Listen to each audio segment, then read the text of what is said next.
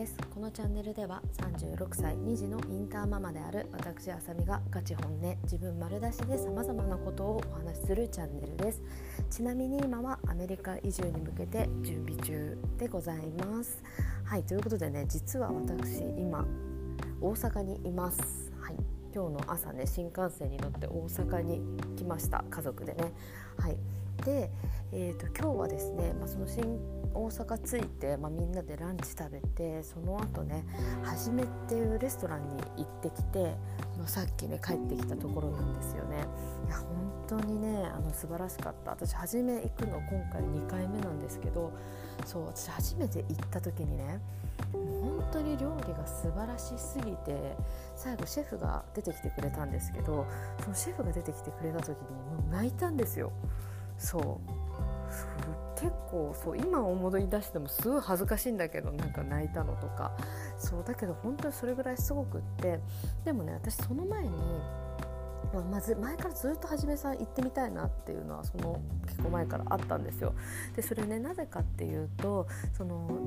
シェフのね米田はじめさんっていう方がシェフなんですけどその米田シェフが出てたその仕事、えーと、プロフェッショナル仕事の流儀っていうテレビ番組を見たりとかあとは、本を出していてえっとね、今三つ星レストランの作り方っていう本なんですけどそういうのを出していたりとか、まあ、その他にもねなんかたくさんの料理人が集まって、まあ、出てる本だったりとかもあるんですけどその彼が出してる本とかそういうメディアを見てですねもう本当に感動していやもうぜひともその彼の料理っていうのを食べてみたいなって思ってたんですよね。もう本当にいやもうぜひねもうちょっと私のね語彙力ではねその素晴らしさをね表現なかなかできないんですけどなのでぜひともねあの本をねまず読んでみてほしいですね。そのプロフェッショナルも見てほしいんですけどそのプロフェッショナルはえっ、ー、とねなんかあそっかプロフェッショナルはえっ、ー、と NHK NHK? NHK かなんかなんですよね。だからそれのそこでっと、確か購入するすれば見れるはずです。見れるうん見れる見れる。で本もまだ全然普通に買えるはずです。はい。なのでね是非ともちょっとすごいおすすめしたいんですけどやっぱりねそのやっぱ作ってる方、まあ、料理だけじゃなくて何でもそうなんですけどそういう作ってる方とかそれを生み出した方の思いだったりとかその方が今までしてきた努力だったりとか、まあ、そういうのをね知ってから、まあ、ご飯だったりとか、まあ、そういうのを知った上でいろいろな、まあ、商品でも何でもいいですけどっていうのに触れていくとなんかねその人のなんかこうパワーをいただけるというかもう本気でやっぱり何かに取り組んでいる方ってもうその生み出してるものにすごいパワーがあなんかこう溢れてるんですよね。だから本当にそれをいただくだけで私自身もすごい何て言うんだろう元気になれるというかなんかこうモチベーションが上がるっていう感じなんですよねそうだからはじめさんの料理はまさにそうでで特になんかやっぱりその本とか読んでそのフランスにね修行してた時代のに行ってきたこう努力だったりとか、まあ、苦労とかもう本当にいろんなことを、まあ、経験されていてでなおかつやっぱりねそのこっちに日本に来てからのもいろいろなことを、まあ、経験されて。で特にそういう、まあ、私もねそんなにはじめさんとはほとんどお話ししたことがないので何とも言えないんですけどやっぱりその本とかやっぱ SNS からもそうですしそういうメディアを見てると見てそういうのから取れるなんか彼の性格というか、うん、なんかちょっと何て言うんだろうなあのなんかこういいいい意味でもというかなんかいい意味でっていうとあれですけどなんか不器用な感じの方だなっていうのをなんとなく私は思っててでもそういう不器用な人がここまでのやっぱり成功を収めるっていうのはもうなんかどれだけの苦労をしてきたんだろうなっていうふうに思うんですよね。そうなんか不器用だからこそ多分人よりも時間かかっちゃったりとかそういう風になることってすごい多いんじゃないかなって勝手に想像しててそうだからこそなんかそういうのとかもなんか私はいろいろね自分の中でこう、まあ、メディアとかから得る情報プラスこう自分の想像みたいなのがいろいろあったのでなんか余計にね多分その料理を初めて食べた時にすごい感動しちゃったんだと思いますね。はいそうでで今日もねやっぱ2回目で、まあ、2回目も前回のコースとはねまた違う毎回ま違うコースが出てくるっていう感じにはなるんですけどでそのはじめさんのなんだろう、うんと、何こううんとメインメイン料理じゃないなシグネチャー料理っていうんですか？そのなんか象徴するような料理みたいなのがその地球っていう料理があって。すごい大きいねお皿にあの出てきてもうなんかいろんな全てのすっごいいろんなね野菜がたっぷり乗ってるでいろんなソースが使われてて本当に素敵な料理なんですけどそれもさ一つ一つの野菜すっごい本当にたくさんのねもうもう本当たくさんの野菜が入ってるんですよ。でもそれぞれの野菜をもう全て最高の状態にして出してるみたいな感じだからいやこの量一皿作るのにすごいどんだけの労力がかかってるんだろうってすごい思うぐらい本当に素晴らしいんですね。で本当にどれをどういう風にどのソースとどう混ぜてもめちゃくちゃ美味しいんですよ。そう。でそれがまあすごいんだけどで今日さらにねそのお店の方に聞いてびっくりしたのがその地球っていうその料理ってもう本当にすっごい大皿で来るんですよ今まで見たこともないような、まあ、皿の大きい皿が来るんだけどそれがねなんか特注で、まあ、作ってるお皿だったみたいなんですね。でその最初ねその作りたいと思ってたお皿屋さんに言ったらその釜がないからそのサイズのお皿は作れませんっていうふうに断られたらしいんですよね。そうなんだけどもうどうしても多分作りたいっていうのを、まあ、熱意を伝えたんでしょうね。そしたらあじゃあいいですよみたいになってそのお皿専用の釜を作るところからまず始めたらしいんですよ。そうすごくないですか？そのはじめさんのその地球っていうその料理に合わせるためのそのお皿を作るためだけに釜をまず作ったんですよ。で釜を作ってでなおかつそのお皿ってなんかその真ん中がねちょっとすごい素敵なブルーの色になってるお皿なんですけどそのブルーをまた綺麗に出すのがすごい難しいらしいんですよね。だから8枚とか作っ焼いてようやく1枚素敵な色が出るみたいな感じなんですよね。だから本当にその今お店にその地球用のお皿が8枚あるらしいんですけどそのだから8枚を素敵な8枚を作るために多分葉っぱ64枚か64枚とか多分作ってきたうちの8枚なんですよね。そう。だからその1枚ねあのいくらすると思います？そう1枚そうって何って感じだけどその1枚ね車お皿1枚の値段が車1台分ぐらいするそうなんですよ。そう、まあ、車1台って言ってもさなんかどの車って思うけどねその車によって全然値段違うからまあどれかにもよるけれどもでも言うてもさその安い車だとしても数百万円とかはかかるわけじゃないですか。そうだからお皿1枚に数百万円ってやっぱすごいよね。そうやっぱ本当にプロって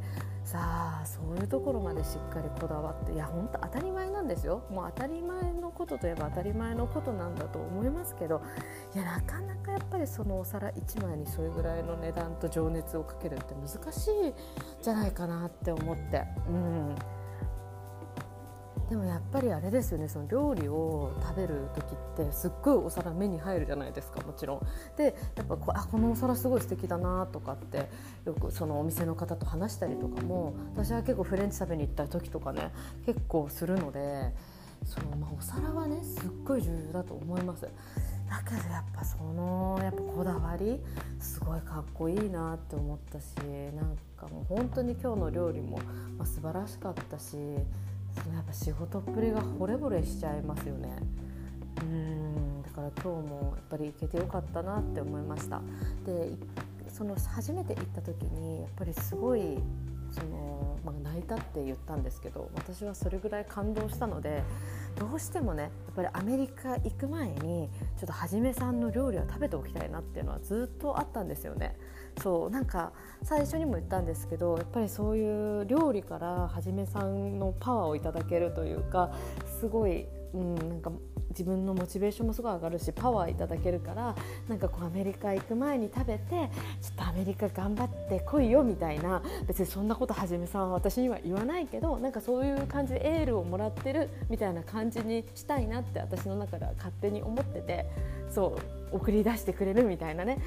なんかそういうのが勝手にあったのでなんかそのアメリカ行く前にねそのはじめさんの料理をねこう食べることができて本当に良かったなって思います。はい。そんな感じでもうお腹はね本当にパンパンで私家帰ってきて、まあ、今日ね着物を着てったんですよ。そう着物を着てって、まあ、だからすっごいお腹苦しいなと思って、まあ、ホテル戻ってすぐ着物脱いでさ脱いでさ自分のお腹を見た時びっくりした。もうほんと妊娠6ヶ月ぐらいのお腹の大きさぐらいを お腹の大きさになってるくらいもう今日も食べたなって思いました。はい。いやそんな感じでねやっぱりはじめさんはほんとすごかったですね。で私前回行ったのが今年の5月に行ったんですよ初めて。でその時はなんかお店の方も行ってたんですけどやっぱりまだその海外の方とかがこうあんまりまだね日本に来れる状況じゃなくってコロナでね。そうだから結構はじめさんってその海外のお客様が多いらしいんですよね。そうだから海外のお客様が今全然ね戻ってきてないんですっていうことで結構割と店内も落ち着いてる感じだったんですよ。この時は。うん、だけど今日は結構海外のお客様もいてまあもちろん日本のお客様もいてなんかすごいね店内がにぎわってるなってていう感じでしたね。それでもうね11月とかも予約ほとんど埋まってるみたいで12月はまだ空いてるところはあるみたいなんだけど、まあ、ちょいちょいちょいちょいもう埋まってるっていう感じになってきてるんですよね。そうそうそうだから私ね、まあ、今回はなので全部全て料理が終わった後にまあ、出ていく時にはじめさんすごいその時まだ忙しくって料理作ったりとかしてるのでだから今回はそういうお会いすることはできなかったんですよ。そうあそこのお店って結構バラバラに時間に入ってくるので私たちは今回5時にのお店に入ったんですけど、まあ、6時に入ってくる方もいれば7時に入ってくる方もいるから私たちが終わった時にまだ全然前菜っていうかまだメインにもたどり着いてない方とかがいっぱいいらっしゃるのでそうだから今回はね全然その出てこれなかったんですけどその前回は、まあ、そのまだね今に比べてちょっとお店が少し落ち着いていたっていうのもあって多分はじめさん出てこれたんですよね。そうだからなんか本当にやっぱねこの前回もねそういう前回行ってそのお会いできたのもすごいなんか奇跡奇跡というかいや本当にそれもそれでいい経験だったなって思いますし、うん、今回もちろんねその、まあ、会えなかったとしても本当にそれはそれで私はもう満足なんではい。で私はそのねしかもねなんかもうはじめさんも尊敬というか、まあ、憧れというかファンみたいなそういう感じなので前もそう前そうだったんだけど出てきてくれたとしてもなんかこうちょっともう話すってなると結構緊張しちゃうというか、まあ、前回は泣いたからさまあその、まあ、泣いたからまあ別に話すっていう感じもなかったんですけどそうでもなんかそういうさなんだろうね。もうなんか自分が本当にすごいって心から思っててる人ってなんか会って話したいとかじゃないんだよね。なんかこう影からこっそり見て応援してるとか SNS を見てなんか「いいね」つけるとかそういう感じでいい。あと本を見るとかメディアを見るとか出演してるメディアを見るとかでそういうので本当十分って思って。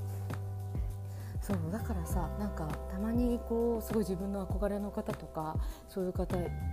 に対してなんかすごいグイグイいける人とかいるじゃないですか。いやだからそういうのマジですごいなって思いますもんね。私はそういうの全然いけないです。緊張しちゃうしもう何話せばいいか分かんないしなんかこう質問とかもさなんかこ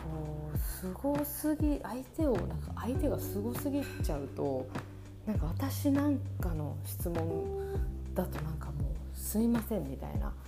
なんか変な質問もしたくないじゃん。なんでそのそんなどうでもいいこと聞くんや。みたいな感じの質問とかもしたくないから。彼にどうせ聞くならさ。やっぱりさ彼にとってもさあそういうの答えたかったとかこういい質問だなって思わせるようなこととかあどうだろうって考えさせるような質問だったりとかなんかそういうさ彼にとってもなんかプラスになるようなこととかさ話したいって思っちゃうじゃないですかでも私にはそんなのなんかもう全然思いつかないわっていうふうに思っちゃってだから全然話せないんですよね。そうだからあの今回もいやもし出てきもしね仮に出てこれたとしてもそのお店帰る時出てこれたとしても私どうせ話すことないからいやなんか本当私全然陰でひっそり応援してるんで全然出てこなくてもいいやって正直思ってたんですよね。それで出てこなかったけどちょっと良かったって思ったもん。そうそうなんですよ。だから本当にこれからもなのでこっそり陰でからね、あのー、はい、応援し続けたいなって思ってます。はいそんな感じで今日は素敵な夜を過ごしました、はい、また明日からねあのキッズももちろん大阪来てるので明日からはね家族で大阪観光を楽しみたいなと思っております。はいということで本日も最後までご視聴ありがとうございます。素敵な夜をお過ごしください。またね